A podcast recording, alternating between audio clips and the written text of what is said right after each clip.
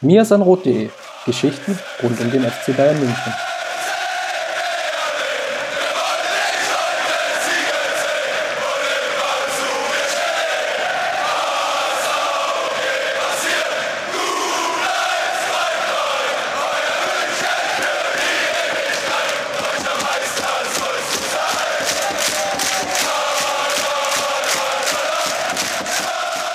Herzlich willkommen zum Mir sind Rot Podcast, Folge 84 und wir sind voller Euphorie und können jubelnd uns noch in den Schlaf trinkend bejubeln, befeiern, glückselig schunkelnd daherkommen. Der FC Bayern gewinnt im Topspiel, trotz unserer Mahnungen, mit 5 zu 0 besiegt Borussia Dortmund in einer sehr einseitigen Partie, vor allem in der ersten Halbzeit, aber auch in der zweiten, sehr kontrollierte Vorstellung mit 5 zu 0 und ich denke, das Ganze müssen wir ein bisschen diskutieren und aufarbeiten und mit wem könnte ich das besser als mit dem Chefkritiker von Mesan Roth, Justin.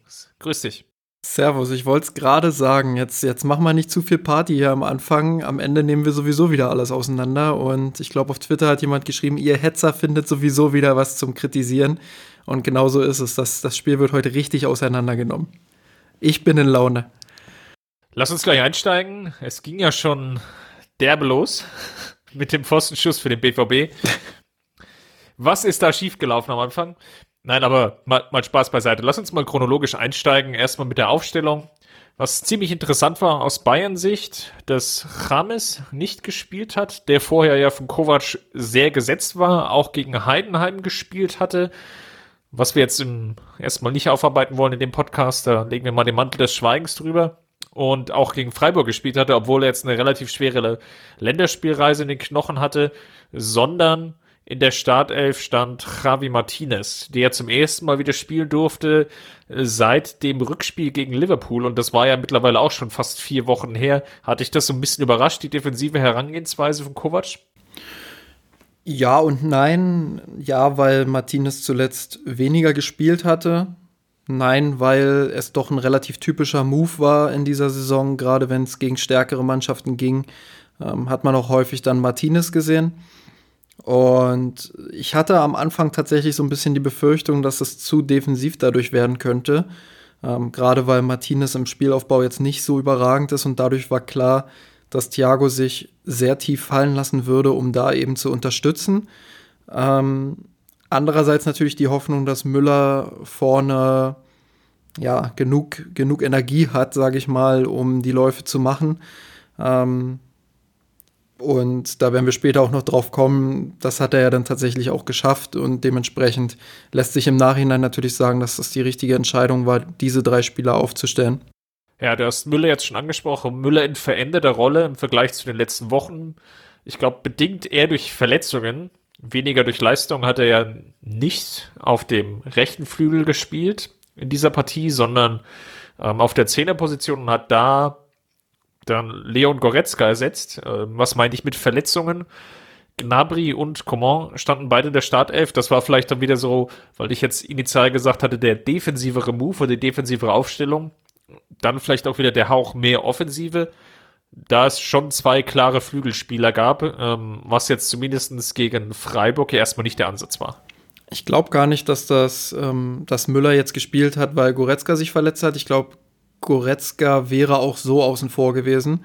Ähm, maximal hätte Kovac sich noch den Move getraut, irgendwie Thiago auf die Bank zu setzen, glaube ich. Aber Müller, glaube ich zumindest, war schon relativ gesetzt für diese Partie, äh, weil auch Kovac. Ich auch, ja, Entschuldigung, dass ich da reinfalle. Ähm, ich meinte auch, weil er Coman und, und Gnabry vielleicht ähm, bisschen angeschlagen waren, jeweils in den Spielen davor. Ja, okay, ja, das, das stimmt natürlich. Da hat äh, Müller dann natürlich auf dem Flügel gespielt, ähm, beziehungsweise auch da, ja, seine typische Müller-Rolle ist ja, wenn er draußen auf dem Flügel spielt, dass er dann eher nach innen zieht.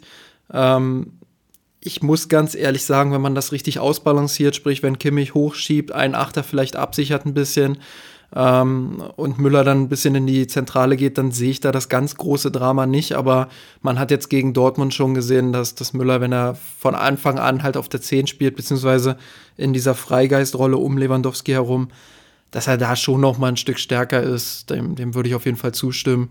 Ähm, und der war auf jeden Fall dann auch ein entscheidendes Puzzleteil, aber wie gesagt, im Detail kommen wir da noch drauf, drauf zu sprechen. Glaube, Abwehr war auch relativ klar mit Hummels und Süle. Das ist gegenwärtig einfach das Duo, was gesetzt ist. Boateng konnte sich um seine Party kümmern von der Bank aus. Meinst du, er hat, ähm, er hat am Handy schon organisiert, ja? Ja, nochmal die letzten Details, du weißt ja, wie das ist. Dann hier und da vielleicht nochmal die Potpourri sortiert. Ähm, sollen da jetzt irgendwelche Blumen irgendwo stehen oder doch hier oder da? Naja, die also. Feinabstimmung, wie das immer so ist, wenn eine Party geschmissen wird.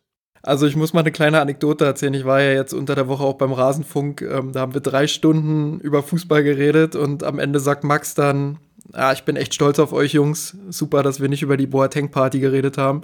Und hier der Mirsan Roth Podcast, der läuft jetzt vielleicht fünf Minuten und du kommst gleich auf die Boa-Party zu sprechen. Das ist natürlich stark. Ja, ich wollte hier nur so erstmal ein bisschen die Stimmung reinbringen. Aber gut, wenn du, wenn du das Ganze jetzt so aus dem Weg gehen willst, wie gesagt. Wann ähm, kommen wir denn endlich dazu, jetzt mal Kovac hier an die Wand zu nageln? Inhaltlich nochmal, ich glaube, Süle und Hummels sind gesetzt. Ähm, die Leistung von Boateng und Hummels zusammengenommen war einfach in dieser kompletten Saison nicht gut genug. Das muss man, glaube ich, so attestieren.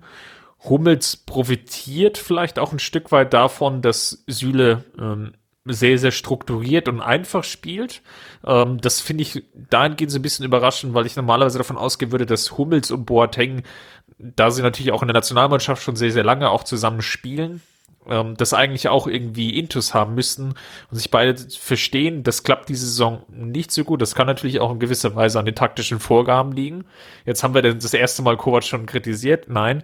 Ähm, kann auch einfach daran liegen, wie beide ihre Rollen unterschiedlich interpretieren. Hier vielleicht das, das Heidenheim-Spiel angesprochen nach der Einwechslung von Boateng wurde es dann schon vogelwild. Auch äh, das Freiburg-Spiel war jetzt äh, mit Hummels Boateng nicht das allerglücklichste.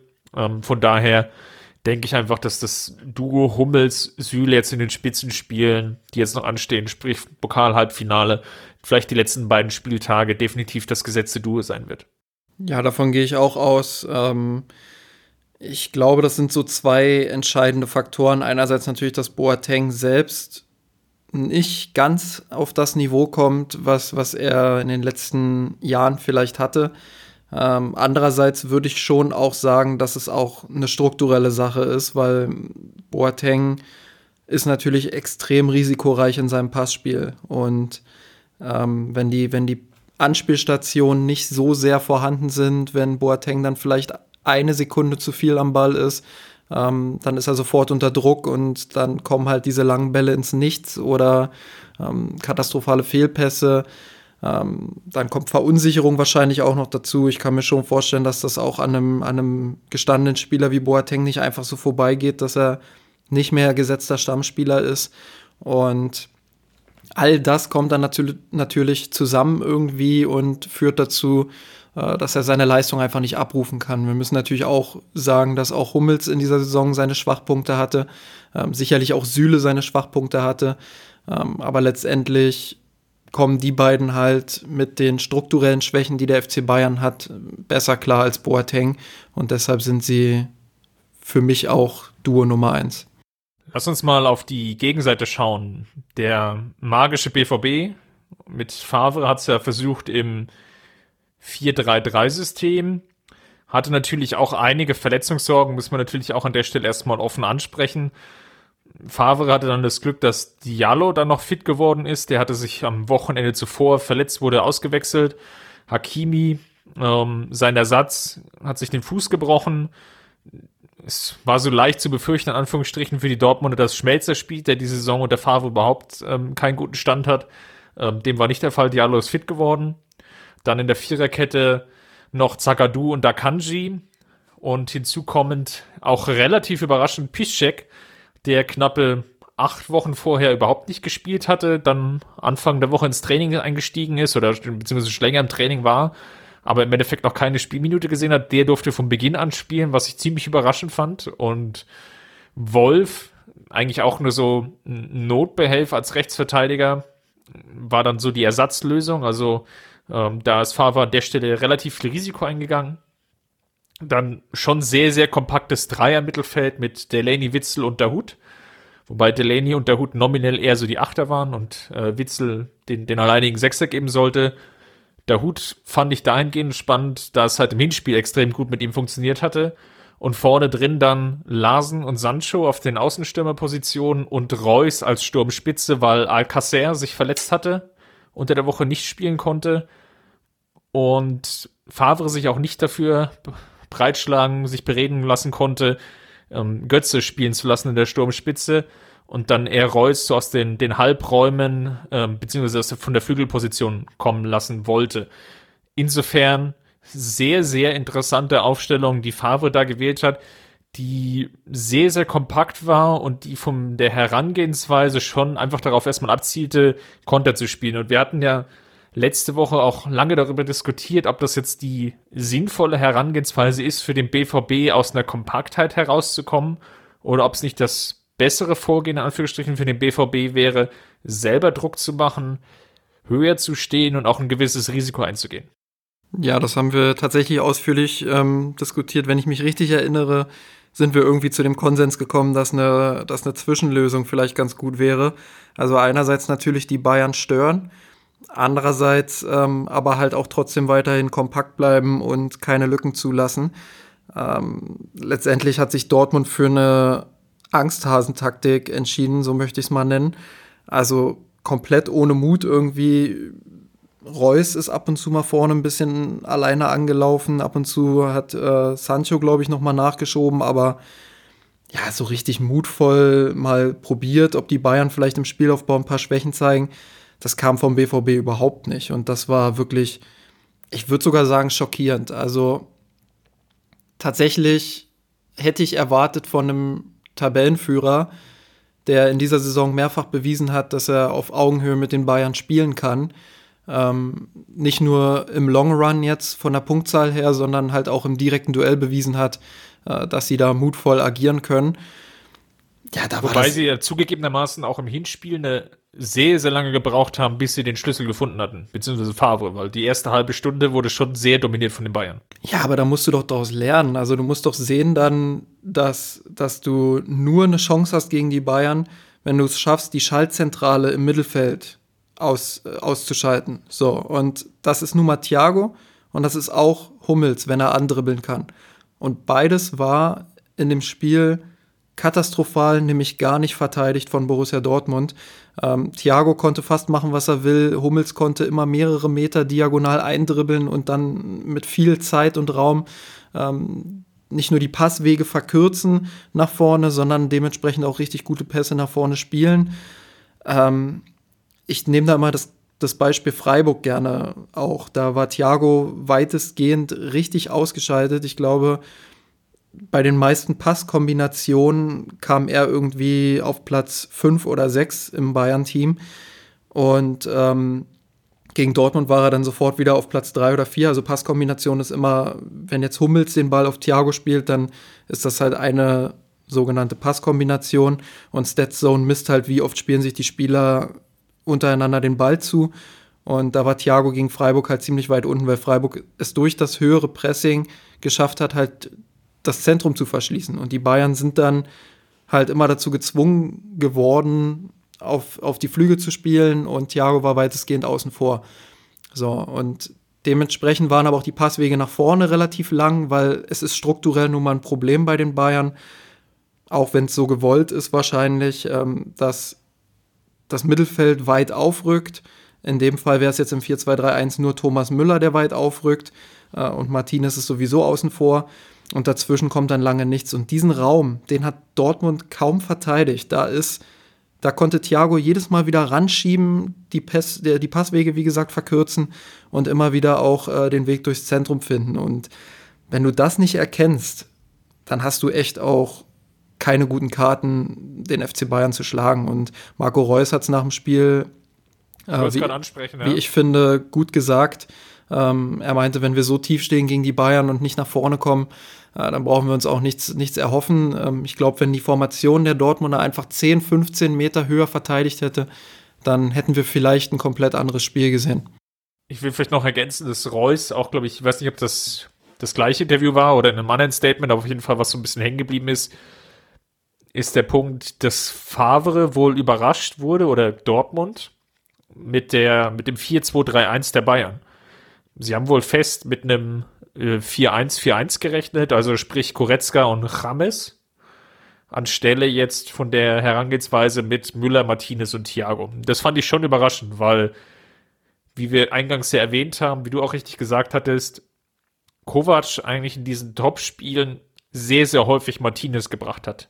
Ja, das Liverpool-Spiel, das Rückspiel lief nicht perfekt für Martinez, das ging weitestgehend an ihm vorbei. Dennoch entschied sich dann der Trainer meistens, gerade in diesen knappen Spielen, immer noch für Martinez. Selbst vielleicht mal mit diesem negativen Ausreißer.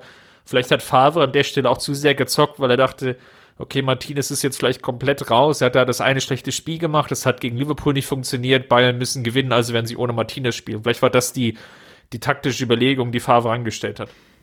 Ja, aber dann, selbst dann ist ja das Problem, dass du viel zu tief stehst. Also, ja, ich kann das dann nachvollziehen. Natürlich spielst du dann eher mit einer etwas tieferen Doppelsechs im 4-2-3-1 und versuchst dann die beiden Achter äh, im Raum zu verteidigen.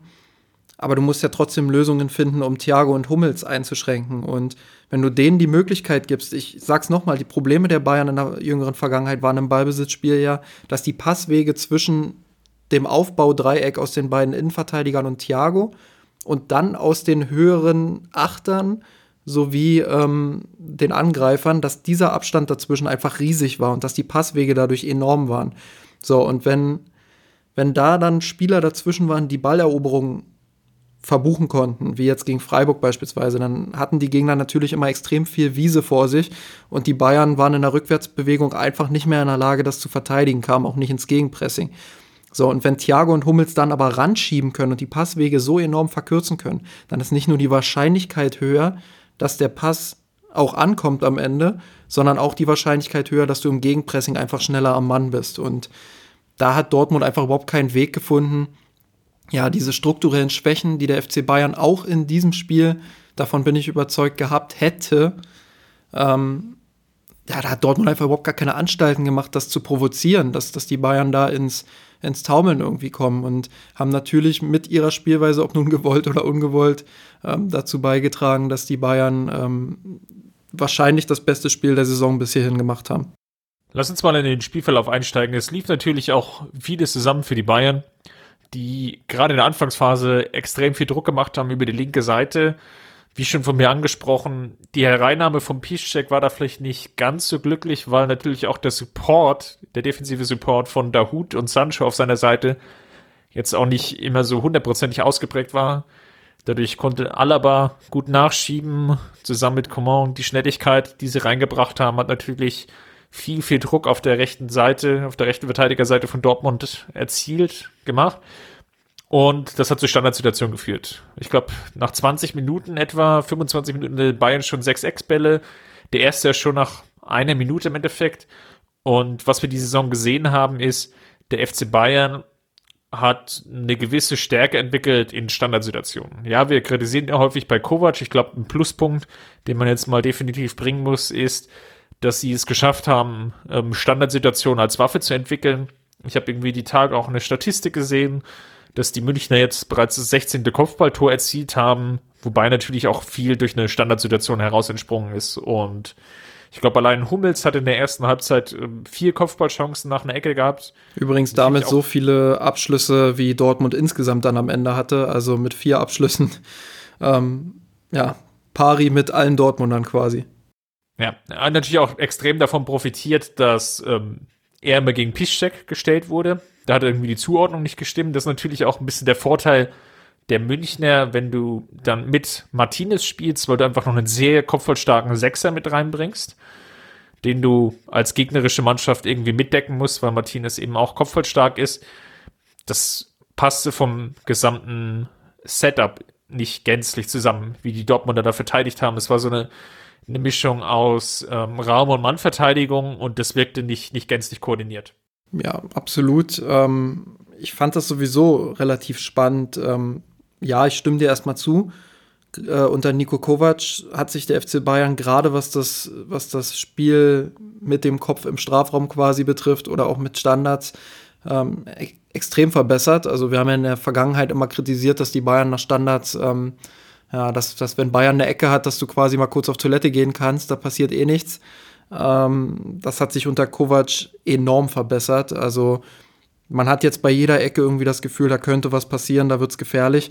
Und ähm, ja, Dortmund ist ja sowieso relativ anfällig nach, nach Standards. Ähm, ich habe jetzt da keine genaue Statistik im Kopf, aber ich meine gehört zu haben, dass Dortmund schon relativ viele Tore nach Standardsituationen kassiert hat. Ähm, und dementsprechend war das natürlich Arsch auf Eimer. Also Bayern hat natürlich die eigenen Stärken da wunderbar aus, ausnutzen können. Ich glaube, von den 22 Abschlüssen am Ende ähm, waren 14 nach Standardsituationen. Äh, auch das sagt ja dann einiges darüber aus, wie, wie gut die Bayern dann auch tatsächlich sind, wenn sie so viele Abschlüsse durch Standards kritisi äh, kritisieren, sage ich jetzt schon, kreieren können. Mann, ich bin so im Kritisiermodus, dass ich, dass ich hier ständig kritisiere sage. Aber das ist tatsächlich mal ein Lob. Also ich werde noch später darauf zurückkommen, wenn ich dann, wenn ich dann tatsächlich mal kritisiere. Aber lobend zu erwähnen ist natürlich, dass die Bayern nach Standards ähm, deutlich besser sind als in den vergangenen Jahren und dass, dass Standards halt nicht mehr, nicht mehr Ruhephasen sind, sondern tatsächlich, man hat das Gefühl, da geht was. Ja, und so kam es dann auch, wie es kommen musste. Der FC Bayern, die eine Szene, um die, die Konterszene lassen wir jetzt mal so ein bisschen außen vor, der Dortmunder, wo natürlich vielleicht der Spielverlauf dann auch so ein bisschen gänzlich anders verlaufen kann, wenn Dortmunder früh in Führung geht. Aber die Münchner gehen durch ein Kopfballtor früh in Führung und ich hatte schon so das Gefühl von der gesamten Körpersprache, das war so der kleine K.O.-Punkt für die, für die Dortmunder, die nicht so wirklich damit gerechnet haben. Es ist immer schwierig von außen her, so die, die Mentalität, ähm, die, die Emotionalität, die vielleicht auch mit drin ist, die, die Einstellung, immer so zu bewerten, aber man hatte schon das Gefühl, dass das 1 zu 0 so Knackpunkt war dass so in den Köpfen so ein bisschen das Arbeiten angefangen hat, dass auch viele einfache Sachen dann nicht mehr funktioniert haben. Die Bayern hatten dann in der Folge ein gutes, ich sage nicht sehr gutes, sondern ein gutes Pressing an den Tag gelegt, ähm, konnten viele Szenen der Dortmunder früh unterbinden, weil die Offensivreihe, an der Stelle ist Müller zu erwähnen, sehr, sehr gut mitgearbeitet hat und die Dortmunder früh der Druck gesetzt hatte. Durch wurden die Räume eng gehalten, das Mittelfeld konnte gut nachschieben, Martinez konnte früh ähm, Räume zustellen. Dadurch war Dortmund eigentlich gezwungen, lange Bälle zu spielen. Es waren viele Fehlpässe dabei, auch lange Bälle, die ins Ausgingen. Und so wurden einfach, ja, viele Situationen schon im Keim erstickt. Die Dortmunder hatten gar nicht diese initiale Taktik, ähm, Balleroberung, schnelles Umschalten, abseits der einen Szene konnten sie nicht an den Tag legen. Und das war sicherlich der Vorteil der Münchner dann auch die Führung oder das Ganze aus der Führung im Rücken dann herunterzuspielen es ist halt auch immer wieder bemerkenswert, wie die Mannschaft auf Knopfdruck, wenn es gegen Borussia Dortmund geht, einfach voll da ist. Wir haben das in der Hinrunde schon erlebt. Klar, die Bayern haben da 3 zu 2 verloren, auch verdient. Ähm, aber vorher hat man ja doch schon eher damit gerechnet, das könnte jetzt vielleicht eine klarere Angelegenheit werden für Borussia Dortmund, weil die Bayern halt voll in der Krise gesteckt haben. Und dann haben die dann in der, in der ersten halben Stunde das Spiel eigentlich kontrolliert, wenn sie da äh, das ein oder andere Tor vielleicht sogar machen oder mehr machen ähm, haben sie da eine gute Chance, was mitzunehmen in Dortmund, womit vorher nicht jeder gerechnet hätte. Ähm, und jetzt auch wieder. Also klar, deutlich bessere Form vor dem Spiel schon. Aber einfach auch diese Leistungssteigerung dann, dass, dass du siehst, jeder Einzelne will gegen Dortmund einfach gefühlt nochmal doppelt, doppelt so sehr diesen Sieg. Und das fand ich schon sehr beeindruckend. Ich habe da auch Szenen im Kopf, ähm, wo Hummels beim Stand von 4-0 irgendwie mit einer Grätsche den Ball erobert und danach die Faust ballt oder wo Thiago dann ähm, irgendwie auch den Ball erobert und danach ähnlich wie Hummels auch die Faust so ballt und äh, einen lauten Ausschrei macht also ich bin kein Körpersprachenexperte, aber das, das hat schon alles so gewirkt, wie, wie die eine Mannschaft will Meister werden und äh, will unbedingt jetzt allen zeigen, was sie kann und die andere Mannschaft hat eher Angst davor, komplett unterzugehen und genauso kam es dann am Ende auch. Ähm, ich habe häufig jetzt den Vergleich schon gehört und gelesen von der Schulmannschaft bei Borussia Dortmund.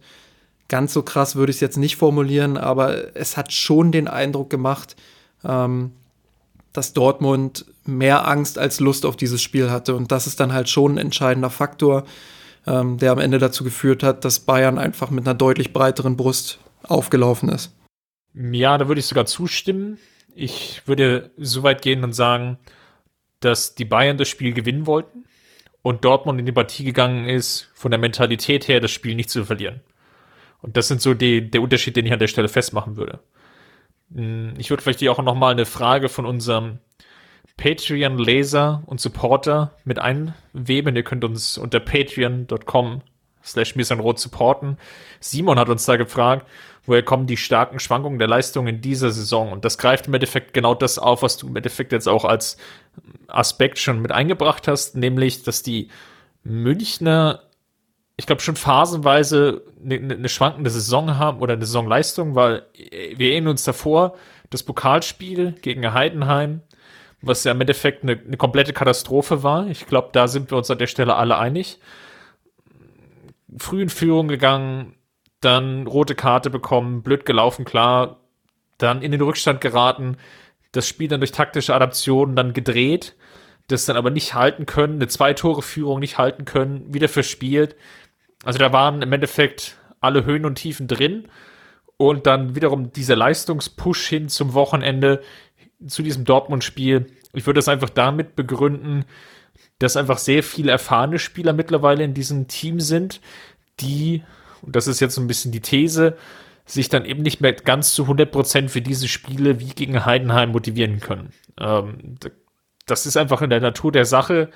Wenn, wenn Spieler irgendwie die achte Meisterschaft gewinnen wollen, irgendwie den sechsten Pokal, das können sie auch und ich glaube, da haben sie auch noch Lust daran, das zu erzielen, aber da wird nicht mehr jedes Spiel so ernst genommen. Und das, das merkst du dann einfach auch in solchen Partien wie gegen Heidenheim, wo du vielleicht nur mit, mit 95 oder 90 Prozent auf dem Platz stehst, ähm, vielleicht den einen Schritt dann irgendwie gedanklich nicht machst und dann einfach einen Tick zu langsam bist, einfach vom Kopf her, nicht von den Beinen. Und das dann sich natürlich dann in diesem kruden Ergebnis dann irgendwie niederschlägt. Und das ist so ein bisschen das, was die Saison natürlich prägt wo man sich natürlich dann als Verein auch die Frage stellen muss, welche Balance, welchen Mix will ich haben an erfahrenen Spielern, an jungen Spielern. Wenn es vielleicht zu viele erfahrene Spieler sind, kann es vielleicht auch irgendwann mal dazu, zu diesem Sättigkeitsmomentum führen, das dann vielleicht bei zu vielen Spielern drin ist. Und wenn das dann so der perfekte Mix ist, würde es vielleicht auch helfen, diese Effekte so ein bisschen zu unterdrücken. Ich würde dir insofern zustimmen, dass diese Leistungssteigerung jetzt gegen Borussia Dortmund natürlich zu einem ganz, ganz großen Teil dadurch begründet ist, dass jeder wusste, was auf dem Spiel steht und dass das einfach nochmal so ein ganz besonderer Moment war. Ähm, ich würde aber so ein Stück weit widersprechen und die schlechteren Leistungen in dieser Saison nicht unbedingt darauf schieben, dass man ein Sättigungsgefühl hatte oder dass man unterbewusst irgendwie nicht ans Leistungsmaximum gekommen ist, ähm, sondern dass da jetzt insbesondere auch gegen Heidenheim natürlich auch nochmal die besondere Spielgeschichte dazu kommt, aber dass es da halt schon eher zu sehen ist, dass der Mannschaft so eine klare Vorgabe irgendwie fehlt, so ein Rahmen, so ein Handlungsrahmen. Wie kann ich jetzt den Ball vom ersten ins letzte Drittel vortragen? Welche Lösungsmöglichkeiten habe ich, wenn ich unter Druck stehe? Ähm, das sind so kleine Details, die einfach den Unterschied machen. Und wo ich einfach glaube, dass kleine Mannschaften, in Anführungsstrichen kleine Mannschaften wie Fortuna Düsseldorf, wie Freiburg, die halt so die typischen Stolpersteine bisher waren, dass die einfach noch mehr mit der Mentalität ins Spiel gehen, ich habe hier eh nichts zu verlieren. Also, wenn ich am Ende 3-0 auf den Sack kriege, dann sagt jeder, ja, okay, ist halt nur der FC Bayern, du musst die, die anderen Spieler alle irgendwie wuppen. So, und mit dieser Mentalität gehen die Freiburger dann dahin, nichts zu verlieren und schaffen es tatsächlich, Thiago aus dem Spiel zu nehmen, Hummels aus dem Spiel zu nehmen, ähm, den Spielaufbau der Bayern einfach komplett zu zerstören, beziehungsweise über weite Phasen komplett zu zerstören und die Bayern dann auch dazu zu zwingen, dass es am Ende nur über Flanken irgendwie geht und nur über die individuelle Klasse. Und das sind dann so die, die kleinen Dinge, die am Ende fehlen. Wie löse ich das jetzt? Wie kann ich da mich darauf anpassen? Und ich finde gar nicht so sehr, dass es eine, eine Einstellungssache ist. Ähm, ich habe einfach auch sogar das Gefühl, dass die Einstellung überraschend gut ist. Also gerade für das, was du gesagt hast, dass sie viele Titel gewonnen haben, dass sie irgendwie jedes Jahr gefühlt dasselbe erleben. Natürlich kann man da schon mal zur Unterstellung gelangen, ja, vielleicht sind die irgendwann auch einfach satt. Aber ich habe tatsächlich viel mehr das Gefühl, dass von der Einstellung, vom Willen her und von der Mentalität her die Mannschaft immer noch absolut top ist. Und das in fast jeder Partie. Gut, in allen, das, Das äh, ging selbst in den besten Jahren nicht. Da gab es immer mal Spiele, wo, wo dann einfach irgendwie nichts ging. Aber von der Einstellung und Mentalität her kann ich der Mannschaft in dieser Saison eigentlich keinen Vorwurf machen. Lass uns mal weiter auf das Spiel schauen. Wo Dortmund der dann geschwächert hat, war dann zu sehen, hm, diese kleinen erzwungenen individuellen Fehler. Was die Münchner eben gut gemacht haben, war, wie schon erwähnt, das Pressing, was darauf abzielte, Zakadu so ein bisschen zu isolieren und diese Isolation dann zu nutzen und Zakadu zu Fehler zu zwingen. Und das hat sich dann ausgezahlt beim 2 zu 0, als er einen Pass rüber, einen Querpass rüberspielen wollte zu Akanji. Lewandowski bekommt seinen Fuß dazwischen. Birki stürmt raus. Lewandowski lupft über Birki drüber und sieht im Endeffekt Zakadu schon im Rücken kommen und weiß, ich habe eigentlich nur diese eine Chance, wenn ich das Ding jetzt irgendwie so im Halbseitfallzieher verwandle und dann ist der Ball einfach drin mit einem Seitfallzieher-Tor im Endeffekt aus knapp 20 Metern. Natürlich ein bisschen Glück, dass der Innenpfosten noch hilft, aber das war wieder so ein typisches Lewandowski-Tor und was so ein bisschen untergeht, und darüber haben wir in den letzten Wochen schon häufig gesprochen, aber das würde ich gerne nochmal in Zahlen manifestieren. Das war jetzt die 48. Torbeteiligung im 38. Spiel, wenn ich das Ganze mal über. Im 39. glaube ich sogar. Im 39. Nee, 38. Ja, da habe ich eine andere Zahl. Ich habe 39 Pflichtspiele, 35 Tore, 13 Assists. Aber okay, red weiter. Ja, ich glaube, das liegt daran, wie man die, die Assists zählt. Das wäre jetzt der nächste Punkt gewesen. Ähm, der Kicker zählt zum Beispiel das, das 3 zu 0. Wenn ihr das noch gedanklich vor Augen habt, wird ein Schuss oder zunächst mal ein Freistoß von Thiago, wieder eine Standardsituation. Müller kommt äh, zum Abschluss. Das war ja so eine Szene, die man schon häufiger auch von ihm gesehen hat, wo so ein leichter Chipball einfach reingespielt wird und er dann so hinter der Abwehr oder hinter der, hinter der Mauer ähm, in so einen offenen Raum reinstößt, versucht dann abzuschließen, wird geblockt. Nachschusschance von Lewandowski wird ebenfalls abgeblockt und dann legt Martinez den Ball ins lange Eck. Das Ganze zählt der Kicker als Assist für Lewandowski, diesen abgeblockten Schuss. Sei es drum, ich wollte hier an der Stelle den Punkt machen, dass Lewandowski überragende Zahlen in dieser Saison auflegt, was natürlich in gewisser Weise negativ im Kopf bleibt. Bei vielen sind diese Top-Chancen, die er nicht verwertet, ist natürlich auch die Partien oder die Partien gegen Liverpool, wo es nicht geklappt hat wo die Mannschaft es nicht geschafft hat, Lewandowski in Abschlusssituationen zu bringen, wo er am Ende bei irgendwie einem Torschuss steht und ja, eigentlich keinerlei Bindung zur Partie hat. Und das will bei Lewandowski eigentlich schon was heißen, weil er eigentlich ja auch ein Spieler ist, der sich sehr weit zurückfallen lässt. Gegen Freiburg konnte man das gut sehen, der dann schon auch versucht und merkt, ich bin nicht gut in das Spiel eingebunden, sich ins Mittelfeld zurückfallen lässt, auf die Flügelposition ausweicht, um Ballaktionen zu generieren das Ganze war eben gegen Liverpool, gab es keine Möglichkeit dafür und die Zahlen, die dann immer so ein bisschen vorgehalten werden, sind natürlich, ja, er trifft aber nicht in den Top-Spielen. Jetzt war es der, an der Stelle, das, das 2 zu 0 war dann der dritte Treffer von Lewandowski gegen Dortmund diese Saison. Und ich würde mal behaupten, dass das das Argument, er trifft nicht in Top-Spielen, entkräftet.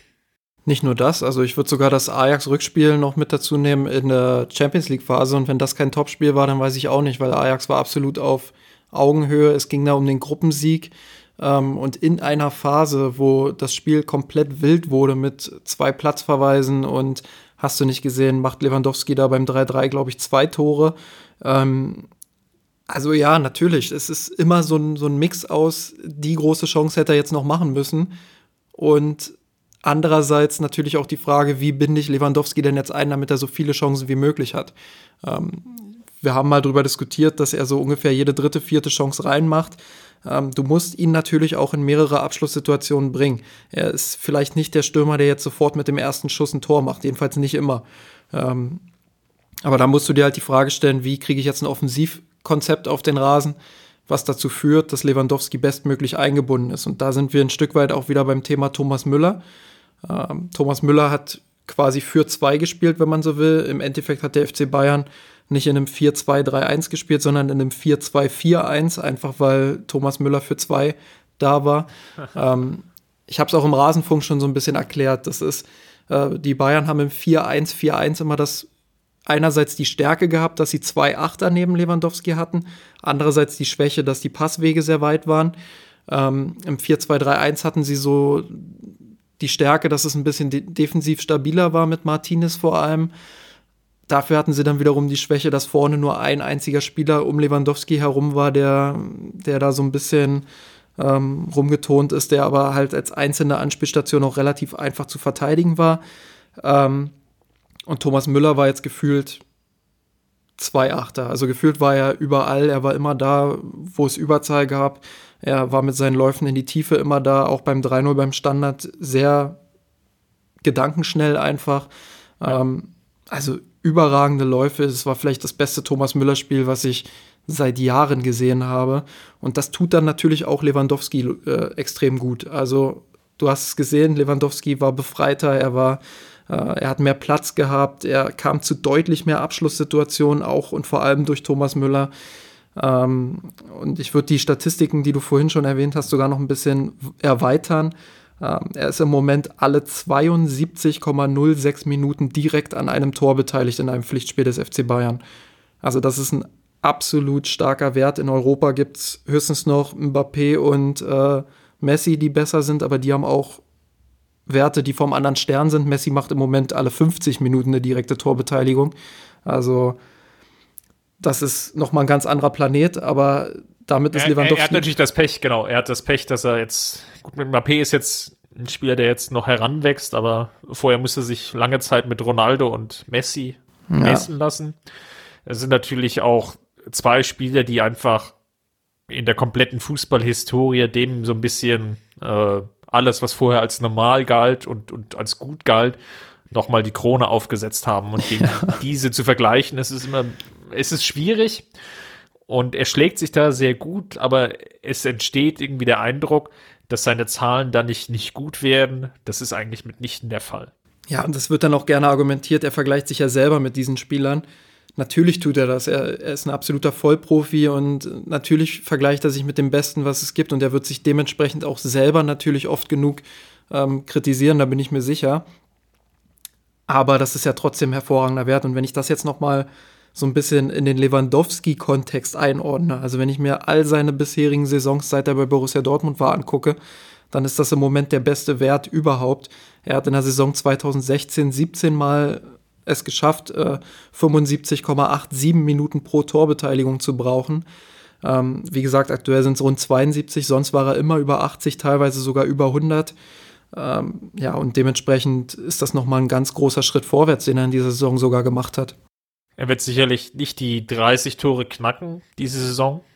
Es sei denn, er legt vielleicht nochmal einen Dreierpack auf oder zwei Dreierpacks. Dann könnte er da nochmal rankommen. Aber dafür hat er natürlich viele Torbeteiligungen in diesem Jahr erzielt, was sein Spiel insgesamt natürlich nochmal aufgewertet hat. Lass uns vielleicht nochmal weiterschauen. Das 3-0 hatte ich jetzt schon angesprochen, war dann in der Phase, als die Münchner mal angefangen hatten, sich ein bisschen zurückzuziehen, passiver zu spielen, auch mal in den 4-4-2 zurückzufallen, in den Versuchen defensiveres Konstrukt reinzukommen und die Dortmund einfach spielen zu lassen. Dortmund konnte diese Phase, die wir ja häufig in dieser Saison auch kritisiert haben, weil sie dann zu passiv war, zu tief gestaffelt war, die Münchner dann selber nicht mehr agieren konnten, nicht ausnutzen.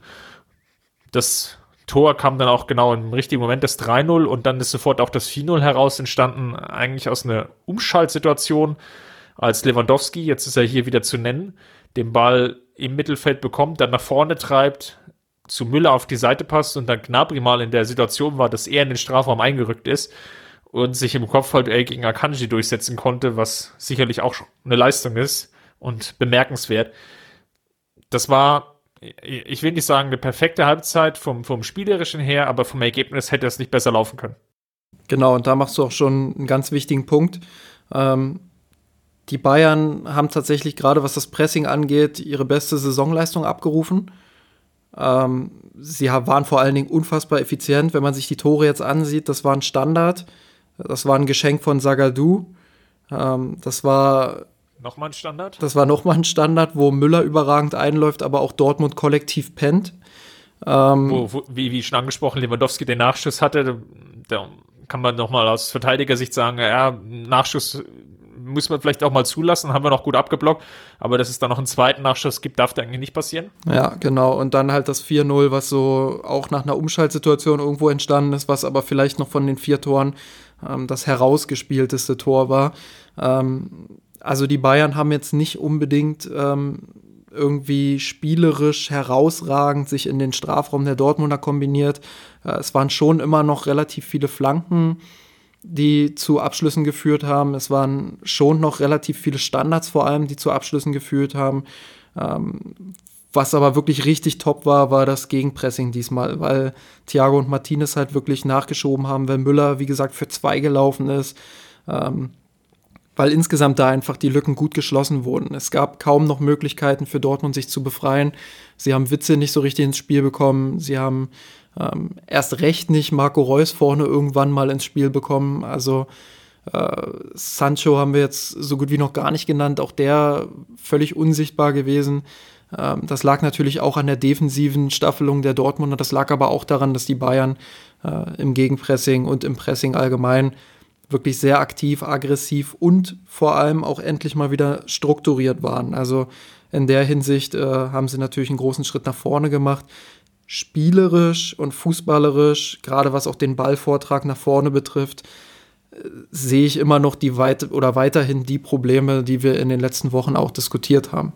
Lass uns mal in die zweite Halbzeit einsteigen. Da werden wir nicht ganz so viel Zeit drauf verwenden müssen, weil die Münchner dann schon ein, zwei Gänge zurückgeschaltet haben, aber, und das möchte ich an der Stelle betonen, nicht so zurückgeschaltet haben, wie wir es häufiger in dieser Saison erlebt hatten, im Sinne von wieder zu passiv werden, zu tief stehen, kein vernünftiges Pressing spielen, zu viele Passwege zulassen, zu viele Schaltstationen ungestört den Gegner machen lassen.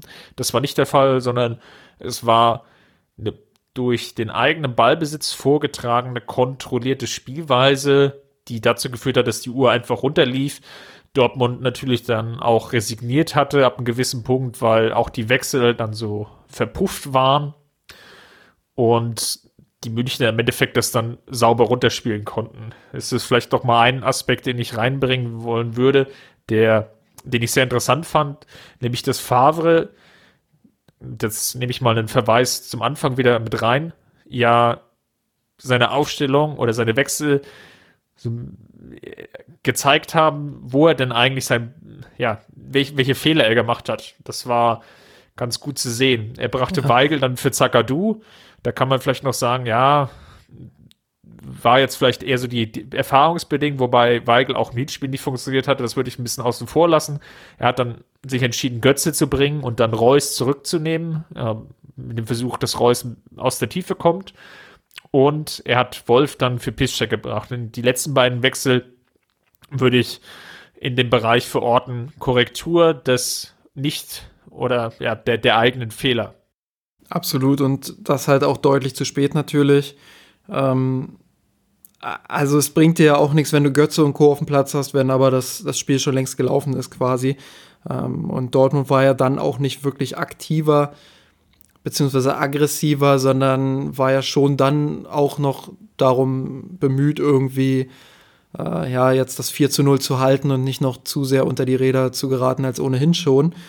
Ähm, Favres grundsätzlicher Fehler war natürlich einerseits vielleicht nicht auf die Spieler zu setzen, die zuletzt Bern stark waren. Darunter zählt nun mal Mario Götze, der in den vergangenen Wochen meiner Meinung nach äh, einer der besseren Dortmund-Spieler war, äh, der gerade auch in Drucksituationen immer sehr wertvoll ist für jede Mannschaft, technisch natürlich überragende Fähigkeiten hat ähm, und der Bayern einfach, äh, der, der Dortmund auch einfach geholfen hätte gegen Bayerns Mittelfeld. Also der einfach auch dabei geholfen hätte, das gute Pressing der Bayern, der Bayern vielleicht auch mal aus, auszuhebeln oder ja, den Ball einfach auch mal zu halten und für Entlastungsphasen zu sorgen. Und dafür brauchst du aber insgesamt dann nicht nur einen Mario Götze oder andere Spieler, sondern du brauchst natürlich auch die Einstellung zu sagen, okay, wir, wir fahren jetzt hier nach München als Tabellenführer äh, und, und spielen hier mutig mit und versuchen die ohnehin schon schwächelnden Bayern, in Anführungsstrichen natürlich, ähm, auf dem falschen Fuß zu erwischen. So, und dann musst du halt 10, 15 Meter weiter vorne verteidigen mit deiner Formation und nicht so wie Dortmund dich hinten einigeln und auf den lieben Gott hoffen. Also äh, die Strategie war eigentlich von Anfang an zum Scheitern verurteilt. Und da muss sich Favre natürlich einen ganz großen Vorwurf machen lassen ähm, und sich hinterfragen, ob das jetzt wirklich alles so gut war, was er da vorher geplant hat. Aber da muss sich auch Dortmund ein Stück weit hinterfragen, ähm, wie sie dieses Spiel dann angehen und wie sie das sehen. Ich meine, ich kann verstehen, dass die Kluft zwischen den beiden Vereinen einfach riesig ist, dass das nochmal ganz andere Dimensionen sind von Dortmund zu Bayern. Aber wie gesagt, wenn du den Saisonverlauf siehst, dann musst du doch zumindest Mut dazu haben zu sagen, come on, wir sind jetzt hier Tabellenführer, wir sind, wir sind äh, vor den Bayern zwei Punkte, wir haben sie im Hinspiel geschlagen, haben im Hinspiel sogar ganz klar gezeigt, dass wir in der Lage sind, besseren Fußball zu spielen als die Bayern. Ähm, wir fahren jetzt hier nach München und setzen die von Anfang an richtig unter Druck und zeigen sofort, äh, wo der Hase langläuft. Und das kam überhaupt nicht zu keinem Zeitpunkt. Selbst der Konter, der eine von Dahut da in der Anfangsphase äh, abgeschlossen wurde, selbst der war ja dann klar schön gespielt, aber selbst der resultiert ja jetzt nicht irgendwie aus einer krassen Pressing-Situation der Dortmunder oder so. Also das war vielleicht sie mal. Sie haben es nicht so sehr gewollt wie die Bayern. sie haben es nicht so sehr gewollt und diesmal kann man das wirklich so sagen, ohne sich dafür zu schämen. Also ich fand schon, dass es auch eine Einstellungssache war. Es war nicht rein fußballerische Ebene. Es war auch eine Einstellungssache und es ist auch eine Frage, wie siehst du dich selbst? Also die Bayern haben halt immer so, so ein Stück weit gesunde Arroganz. Egal wie die Saison läuft, egal wie schlecht die Spiele zuvor gelaufen sind, die sagen dann einfach, wir fahren jetzt hier hin und rotzen Dortmund weg. Und mit der Brust, mit dieser breiten Brust treten die dann auch auf. Und Dortmund hingegen, ja, die, die hadern immer so ein bisschen mit sich selbst und machen sich selbst unnötig kleiner, als sie sind. Sicherlich hilft das dann auch der Argumentation nach einer Niederlage, aber so gewinnst du halt auch nichts. Also du brauchst schon ein Stück weit auch die Mentalität und die Einstellung zu sagen, wir können die Bayern heute schlagen und wir, wir erwischen die heute auf dem falschen Fuß. Und das hat komplett gefehlt. Lass uns mal nachdem wir jetzt schon sehr lange über die Partie gesprochen haben, einen kleinen Schwenker noch machen, ob wir da jetzt irgendwas rauslesen können für das Meisterschaftsrennen. Die Münchner haben die Tabellenführung wieder übernommen. Das haben wir noch bisher noch nicht angesprochen. Aki Watzke hat dann so schön im Von Torra Talk, wo er neben Karl-Heinz Rummenigge gesessen hat, den schönen Satz gesagt, ja, die Bayern werden den Sieg jetzt genießen, ne? aber spätestens am Montag, also sind wir am Sonntag, spätestens am Montag werden sie auch feststellen, dass es für diese Partie nur drei Punkte gab. Wie bewerten wir denn das Ganze jetzt im Lichte der noch anstehenden Partien? Sind die Münchner jetzt der Favorit auf die Meisterschaft? Oder siehst du Dortmund, weil sie vielleicht das in Anführungsstrichen leichtere Restprogramm haben? Die Münchner haben schließlich noch Leipzig und Frankfurt. Siehst du die Münchner da ähm, ein Stück weit im Hintertreffen. Ja, die Dortmunder müssen ja auch noch, glaube ich, nach Bremen oder zu Hause gegen Bremen und nach Gladbach oder so. Ähm, also die haben schon auch noch den ein oder anderen Stolperstein mit drin. Aber es stimmt natürlich, Leipzig und Frankfurt sind zumindest Stand jetzt eine andere Hausnummer nochmal. Also Frankfurt hat das 15. Rennen, ja. hat, hat das, Frankfurt hat das 15. Spiel in Folge jetzt, äh, also das 15. Pflichtspiel in Folge jetzt gewonnen, beziehungsweise nicht verloren so ähm, darunter viele Siege. Äh, Leipzig stellt im Moment die beste Defensive der Liga mit nur 22 Gegentoren, wenn ich das richtig im Kopf habe. Ah, das wären schon zwei echt harte Partien auch für die Bayern und die kommen natürlich ausgerechnet am Ende. Ähm, man darf aber auch nicht unterschätzen, dass die Bayern jetzt nach Düsseldorf müssen und Düsseldorf wirklich eine der Überraschungsmannschaften dieser Saison. Nicht nur das 3 zu 3 in der Hinrunde gegen die Bayern, wo sie schon angedeutet haben, dass sie Mut mit viel Mut gegen die Bayern spielen können, sondern äh, auch noch ein Heimspiel diesmal. Und ich glaube, sie haben schon elf Spiele in der Saison gewonnen, was für einen Aufsteiger schon ein ziemlich guter Wert ist. Ähm, also gerade solche Spiele sind ja gerne mal Stolpersteine für Meisterschaftskandidaten und auch für den FC Bayern in dieser Saison. Deshalb ist natürlich noch alles offen und dieser eine Punkt bedeutet im Endeffekt nur, dass die Bayern das Meisterschaftsrennen jetzt offen gehalten haben. Äh, ich bin mir ziemlich sicher, wenn Dortmund gewonnen hätte, wäre das Ding durch gewesen. So sind die Bayern jetzt natürlich wieder, also sie waren es vorher wahrscheinlich auch, aber So sind sie jetzt spätestens jetzt wieder der, der Favorit auf den Titel.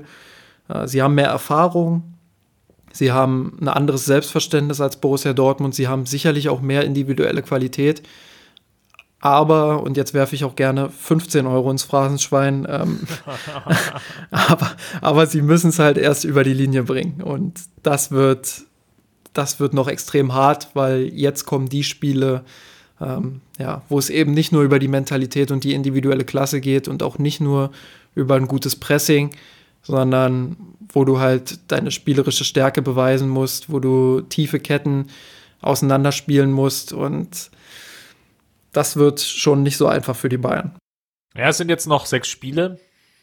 Ich glaube nicht, dass beide Vereine jeweils alle Partien gewinnen werden. Das kann ich mir in der Verfassung, in der sich beide bewegen, nicht vorstellen. Natürlich spielen beide Vereine eine, eine gute Saison, aber es gab eben auch bei beiden deutliche Schwächephasen, haben wir auch ja schon häufig erwähnt. Die Münchner natürlich am Anfang der Saison beziehungsweise im Herbst, die Dortmunder jetzt im, im Laufe der Rückrunde. Und da muss man jetzt einfach mal schauen, wie sich das Ganze jetzt dann weiterentwickeln wird.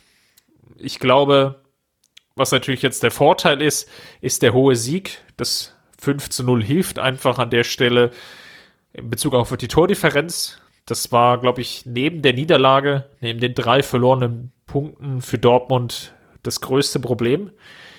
Die zehn Tore, die daraus entstanden sind, die können schon wehtun, gerade weil es jetzt so eng ist.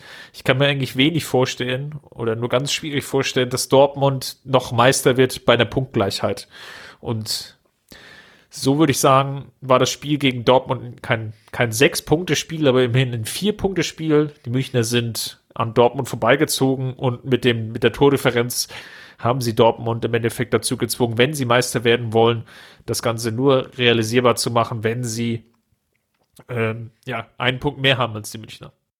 Ich finde ja auch die Frage jetzt ganz spannend. Ähm, ich glaube, Raphael Honigstein war es, der einen Artikel geschrieben hat, den Bayern würde es gar nicht so gut tun, wenn sie in dieser Saison wieder Meister werden.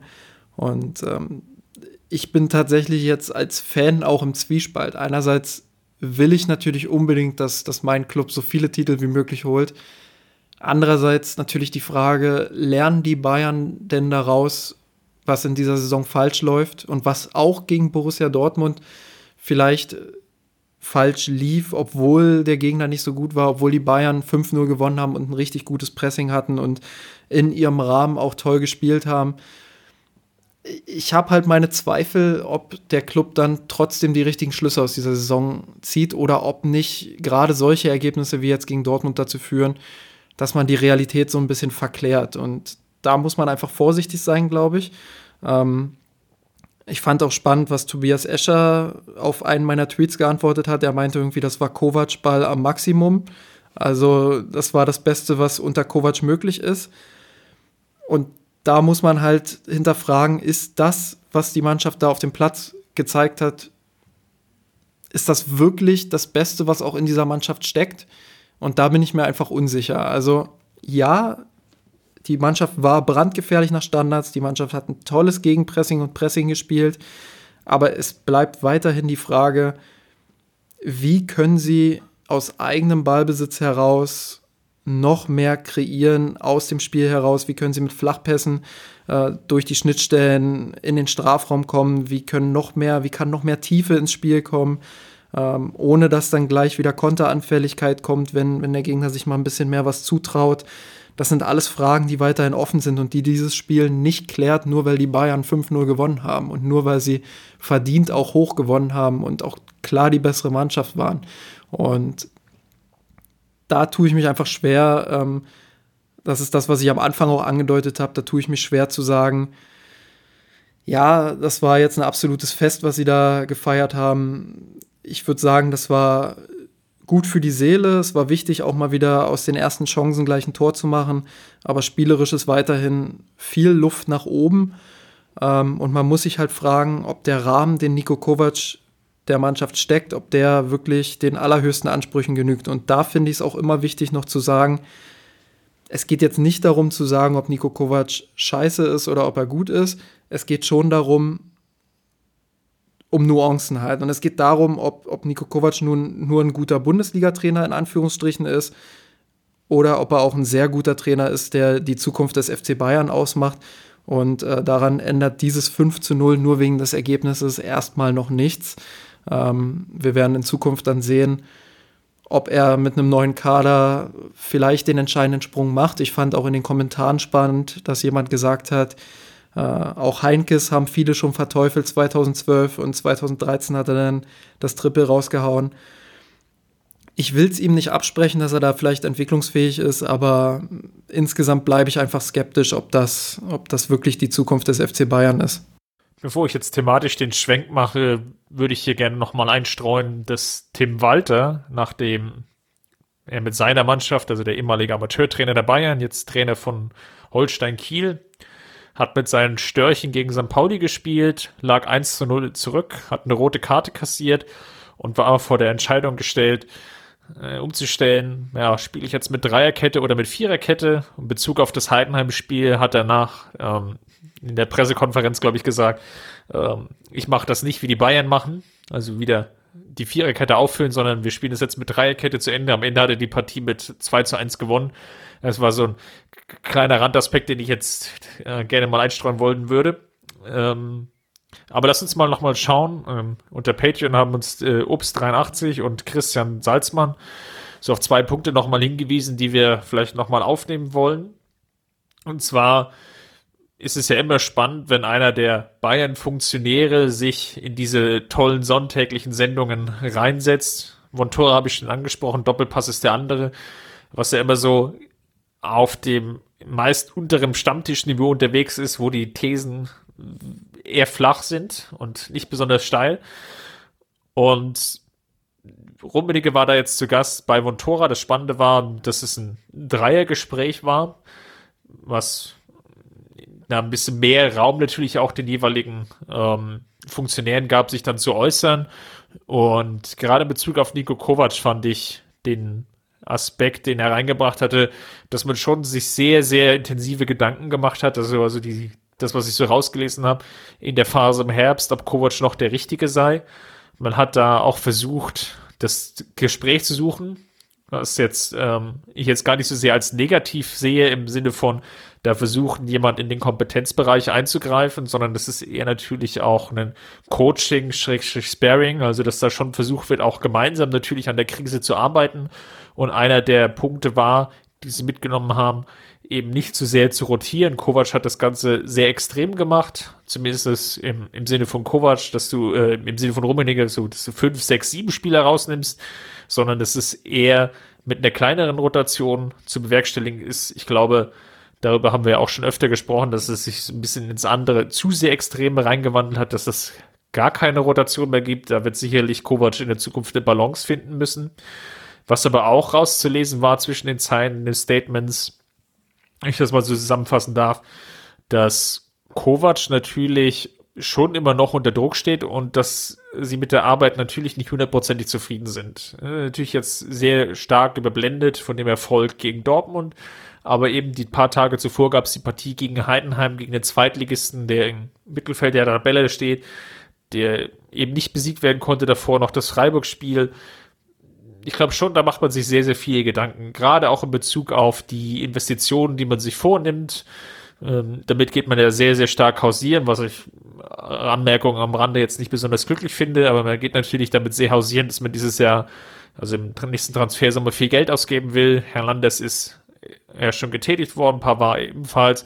Da ist natürlich auch schon viel Kapital investiert worden und den Aspekt hast du ja auch schon beantwortet. Man muss natürlich genau überlegen, traut man es dem Trainer jetzt noch zu, weiterzumachen? Ich habe das Gefühl gehabt, so in diesem Gespräch, es ist noch nicht ganz entschieden. Natürlich wäre jetzt eine Meisterschaft und im Idealfall noch ein Erfolg im Pokal zwei Pluspunktargumente auf der Seite von Kovac. Gewinnt er eins von beiden? Ich glaube, Meisterschaft ist dann schon noch mal ein Tick höher zu hängen als der Pokal. Gewinnt er die Meisterschaft? War so mein Eindruck, hat er eigentlich auch noch eine Chance. Gewinnt er keins von beiden, ist die Sache wohl erledigt. Ja, das, ich hatte auch das Gefühl, das ist so der Kompromiss, den Hoeneß und Rummenigge gefunden haben irgendwie. Also man spricht ja immer gerne von Hoeneß und Rummenigge Trainern. Äh, Carlo Ancelotti war eine ganz klare Entscheidung von Karl-Heinz Rummenigge. Ähm, Heinkes und Kovac waren jetzt natürlich wieder Höhnesmänner. Und so geht das halt auch schon weit in die Vergangenheit zurück, dass die beiden sich da die Entscheidung immer so ein bisschen aufgeteilt haben, wer wird denn jetzt Trainer. Und äh, das erkennst du halt auch ganz klar in den Aussagen. Also Rummenigge deutlich kritischer, deutlich reflektierter gefühlt auch, ähm, was, was äh, den aktuellen Status quo angeht in seinen Aussagen. Äh, während Hoeneß doch eher versucht, immer dann Argumente pro Kovac zu finden und teilweise auch gute Argumente findet, teilweise sich aber auch immer ein bisschen verrennt darin und ähm, dann doch immer sagt, naja, aber ihr von außen, ihr solltet auch nicht so viel schießen und so. Also teilweise auch ein bisschen überhöht und man merkt einfach, wer da wie positioniert ist. Das ist auch gar nicht so schlimm, dass es da eine Reibung intern gibt. Ich glaube, das hat den FC Bayern in der Vergangenheit auch immer relativ stark gemacht. Ähm, es darf natürlich dann die Entscheidungen nicht extrem verzögern. Und ich glaube, der Kompromiss, den die beiden jetzt gefunden haben, ist, wenn Kovac Meister wird, ich weiß gar nicht, ob der Pokal jetzt so extrem wichtig ist, aber wenn er mindestens Meister wird, ähm, dann bekommt er die Chance nochmal mit dem neuen Kader. Ähm, das ist ehrlich gesagt auch ein Szenario, mit dem ich mich anfreunden kann. Ich habe jetzt mehrfach begründet, dass ich nicht glaube, dass, dass der taktische und strategische Rahmen, den Kovac vorgibt, dass der den allerhöchsten Ansprüchen des FC Bayern genügt. Ähm, aber ich würde ihm schon die Chance geben, dass, dass er mich noch überraschen kann. Ähm, wie gesagt, ich habe das Heinkes Beispiel genannt. Ähm, Kovac ist sicherlich noch mal eine ganz andere Situation und eine andere Hausnummer. Wenn ich da auch an seinen Abgang damals bei Kroatien denke, auch damals hat er ja gesagt, irgendwie Taktik spielt jetzt nicht unbedingt die große Rolle. Jetzt hat er wieder ähnliche Aussagen beim FC Bayern getroffen. Das sind so Sachen, so kleine Dinge, die mir einfach Sorgen machen. Ähm, aber nochmal, ich, ich will hier gar nicht den Punkt machen, dass Kovac ein schlechter Trainer ist. Das wird mir immer viel zu schwarz-weiß gesehen. Ähm, Im Endeffekt ist Kovac wahrscheinlich mindestens ein guter Bundesliga-Trainer. Vielleicht wird er irgendwann ein sehr guter Champions League-Trainer, ein sehr guter Bayern-Trainer. Aber ich glaube im Moment, dass er diesen Sprung dahin nicht schaffen wird und dass die Bayern sich spätestens in der nächsten Saison dann nach Alternativen umsehen werden. Aber das ist alles Zukunftsmusik, das, das werden wir alles noch sehen. Dann lass uns abschließend mal auf die Gewinner und Verlierer schauen. Unsere berühmt-berüchtigte Kategorie mittlerweile. Wer ist denn für dich der Gewinner der Woche? Thomas Müller, ich habe es vorhin begründet, muss ich jetzt nicht noch großartig ausschlachten. Ähm, er hat für zwei gespielt und damit ist alles gesagt. Thomas Müller für mich der Gewinner. Für mich Robert Lewandowski. Mit ihm kam die Wende gegen Heidenheim, eingewechselt worden, nachdem er ein bisschen gekränkelt hatte. Und das 2 zu 0 war extrem wichtig gegen Dortmund. Beim 3 zu 0 seine Füße mit dem Spiel gehabt, wie erwähnt. Auch das 5 zu 0, was wir jetzt gar nicht erörtert hatten, ähm, ebenfalls markiert. Darüber hinaus natürlich eine unglaubliche Präsenz gezeigt. Bei ihm hatte man wirklich den Eindruck, er will dieses Spiel gewinnen. Ähm, du hattest ja auf Mentalität schon abgezielt. Ich glaube, bei keinem anderen Spieler konnte man das so sehr ablesen wie bei Robert Lewandowski. Dann schauen wir mal auf die Verlierer der Woche. Wer ist denn für dich der Verlierer? Ist natürlich schwer, nach einem 5 zu 0 zu sagen, ähm, dass, dass es einen Verlierer gibt. Ähm, also für mich ist der ganz klare Verlierer der Woche, ganz ehrlich, Borussia Dortmund ähm, in Bezug auf den FC Bayern, weil, weil die haben eine Riesenchance gehabt. Das ist ja schön leicht gemacht, ja. Die haben eine Riesenchance gehabt einfach und verbrezeln die so dermaßen, also wirklich so auf den beschissensten Weg, wie du einfach deine Chance versauen kannst, versauen sie das, nämlich indem du völlig mutlos in München auftrittst und nicht mal versuchst irgendwie ähm, zu zeigen, dass du die Meisterschaft am Ende gewinnst und gewinnen willst. Und es ist natürlich im großen Kontext noch lange nichts verloren für Borussia Dortmund. Wir haben es vorhin gesagt, das Restprogramm ist ist Ellen, äh, also das hat noch so viele Stolpersteine für beide Mannschaften, da kann alles noch passieren. Aber wie sie dieses Spiel einfach hergeschenkt haben, dann am Ende war, war einfach schockierend, meiner Meinung nach. Und ich würde sogar so weit gehen, dass, dass, dass ich sage, es wäre jetzt extrem unverdient, wenn Borussia Dortmund den Titel holt. Einfach, äh, weil sie sich haben so gehen lassen dann auch in dieser Partie und sich nichts zugetraut haben, dass es fast schon absurd wäre, wenn sie dann am Ende Meister werden. Aber ich will mich da jetzt auch nicht verrennen. Am Ende jinx ich das wieder und, und Dortmund steht am Borsigplatz. Äh, Darauf hätte ich nun Das- am, das- da, darauf, hätten nun, darauf hätten nun alle Beteiligten am wenigsten Lust. Also äh, lasse ich es an der Stelle dabei. Äh, Ich tue mich ein bisschen schwer natürlich, du hast es jetzt schon angesprochen, mit Verlierer, gerade nach dem 15-0, was natürlich auch aufgrund der Gesamtkonstellation so ein enorm wichtiges Spiel war. Deswegen erlaube ich mir mal den kleinen Rückgriff auf die Partie gegen Heidenheim. Und da wäre natürlich Boateng zu nennen. Den hatte ich aber letzte Woche auch schon als Verlierer. Das wäre jetzt vielleicht ein bisschen unfair, ihn jetzt hier nochmal zu nehmen. Deswegen versuche ich es mal mit Rames, der seine Form, die er im März gehabt hatte, die ihm bei uns auch im Blog den Titel äh, Spieler des Monats März eingebracht hat. Ich glaube, auch der FC Bayern hat ihn im Fanvoting zum Spieler des Monats gekürt Ja. Nicht ganz hat Taten folgen lassen können, sondern eher so ein bisschen abgefallen ist in der Partie. Und ja, das war dann so vielleicht der Punkt, warum ich ihn jetzt als Verlierer genannt hatte. Dann von Nico Kovac für die Dortmund-Partie nicht berücksichtigt wurde. Und das war wieder so ein kleiner Fingerzeig hinzu. James ist vielleicht, zumindest aus Sicht von Nico Kovac, nicht der entscheidende Spieler in den großen Spielen.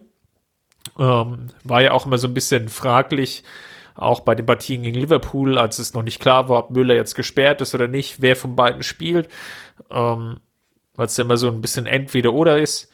Demzufolge würde ich ihn jetzt an der Stelle mal nennen, einfach als aus Grund der letzten anderthalb Spiele, weil es da jetzt nicht perfekt für ihn gelaufen ist. Ja, da würde ich zustimmen. James, äh, das wird sowieso noch eine sehr spannende Geschichte jetzt in den nächsten Monaten. Auch da hat man ja wieder sehr unterschiedliche Aussagen gehört. Kovac soll nicht sein größter Fan sein. Rummenigge hingegen sieht ihn wohl deutlich besser, hat auch in den Aussagen gesagt, er geht davon aus, dass er tatsächlich dann auch eine Saison in der kommenden Saison bei den Bayern ist. Das wird auch noch eine, eine sehr spannende Geschichte auf jeden Fall. Wir werden es bei uns im Blog verfolgen unter mirsanrot.de. Auch auf Twitter sind wir zu finden, at mirsanrot. Auch auf Instagram könnt ihr uns finden. Wir würden uns freuen, wenn ihr uns natürlich unterstützt bei patreon.com. Das gibt uns die Möglichkeit, ähm, ja, so viele Podcasts aufzunehmen und euch zur Verfügung zu stellen. Und darüber hinaus bekommt ihr dann noch exklusiv einmal im Monat ein Stück eine längere Abhandlung, ähm, ein bisschen einem größeren Kontext, meistens von Justin. Und ja, darüber hinaus natürlich hinterlasst uns gerne eine positive Rezension bei iTunes. Das hilft uns einfach, ähm, noch öfter und noch leichter gefunden zu werden. Und bis dahin, vielen Dank erstmal, Justin. Immer gerne. Abschließend noch eine kleine Frage an dich. Weißt du denn, was am, wir nehmen heute am 9. April auf, weißt du, was dann am 8. April vor zehn Jahren war? Die Partie gegen Barcelona. Ganz Das genau. schreckliche 0 zu 4. Ich erinnere mich noch deswegen so gut daran, weil es der Abend äh, vor dem Geburtstag meiner Freundin war und es komplett in die Buchse gegangen ist. also nicht der, Ge also nicht der Geburtstag, aber äh, es lief natürlich nicht besonders gut an. Das ist klar. Ja, ja, du meinst schon den Geburtstag, ich weiß. Alles gut. Ähm, genau, also der Beginn einer Ära quasi und jetzt befinden wir uns spätestens jetzt am Ende einer Ära. Und das wollte ich einfach nochmal gesagt haben, weil das war einfach so ein einschneidendes Erlebnis damals, dieses, dieses 4 zu 0 gegen Barcelona. Und jetzt feiern wir immerhin 5-0 über Borussia Dortmund zehn Jahre später. Ach, herrlich war's. Wer das Ganze nochmal nachlesen will, in deinem Buch Lahmsteiger, könnte das Ganze tun. Wir werden uns dann wieder melden nach der Partie gegen Düsseldorf. Und bis dahin, jetzt macht's gut. Servus. Servus. Kampf gewonnen, den Thron erklommen, der Haien hat's gemacht. Ich hab geträumt von dir, von unserer Weltpläne. Wir haben den Kampf gewonnen, den Thron erklommen, der Haien hat's gemacht. Ich hab geträumt von dir, von unserer Weltpläne. Wir haben den Kampf gewonnen, den Thron erklommen, der Haien